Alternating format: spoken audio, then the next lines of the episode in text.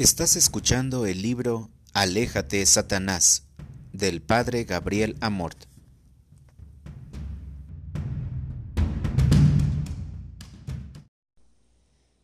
El hombre y el maligno. En la historia de los pueblos, el hombre siempre ha tenido, incluso antes del hebraísmo y del cristianismo, la percepción de lo que podemos llamar espíritus maléficos por lo que siempre ha buscado, al congraciarse, defenderse o liberarse de ellos, utilizando las formas propias y más adecuadas a la cultura de su tiempo. De aquí provienen los varios magos, hechiceros y similares, de acuerdo con la cultura de cada pueblo y de cada época.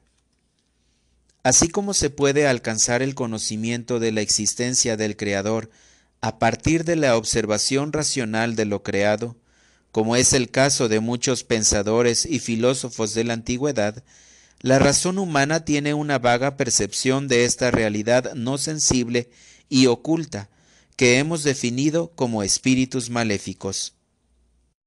Pero al mismo tiempo, como la verdad de la existencia de Dios y el conocimiento pleno de su naturaleza de Padre misericordioso y a la vez de Trinidad, gran misterio y mucho más inaccesible para la sola razón humana, son ofrecidas al hombre solo por la revelación. Así únicamente a través de la revelación, el hombre tiene la certeza y la precisión acerca del mundo no sensible y oculto, incluso hasta el nombre exacto de esos espíritus, es decir, demonios, como son hoy comúnmente llamados. No por nada el poder de expulsar a los demonios, así como los milagros y curaciones, es una prueba de la divinidad de Jesús.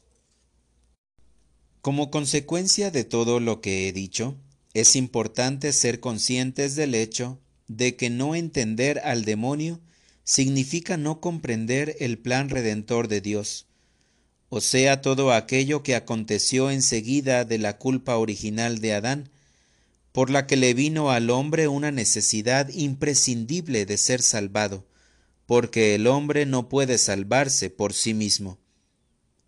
Por este motivo me toca a mí subrayar con disgusto que si bien por estas razones históricas y culturales que veremos más adelante, el día de hoy en el mundo católico no sólo hay una carencia numérica de exorcistas, sino también en general de clero, y por añadidura, hay en los obispos una carencia en el creer en la existencia misma del demonio, o por lo menos en su actividad extraordinaria de llenar de males de carácter demoníaco. En resumen, hay una gran insensibilidad por parte de los sacerdotes al respecto de este delicado argumento. Por alguna razón que ignoro, he sido acusado de tomarla en contra de los obispos de manera excesiva por dicho tema. En general suelo responder que sobre el nombramiento de los exorcistas no puedo culpar a los sacristanes. En realidad admiro a los obispos, porque desde que comencé mi actividad muchas cosas han cambiado tomando el camino propicio. Por lo menos en Italia, en los últimos años, el número de exorcistas está aumentando y algunos obispos amigos me dicen que todo es culpa mía. Pero es un hecho que tenemos mucho por hacer con un episcopado que es árbitro en el nombramiento de los exorcistas y más en general con un clero que no estudia desde hace décadas, siempre salvo excepciones, estos problemas de teología espiritual referentes al demonio y a los métodos para contrarrestar su acción. Nunca ha asistido a exorcismos, nunca los ha practicado o no cree en ellos. He aquí por qué nos topamos con tanta incredulidad. Es cierto que por parte de la gente hay en cambio una excepcional ingenuidad, pero es también cierto que por parte de los sacerdotes existe una absoluta falta de preparación.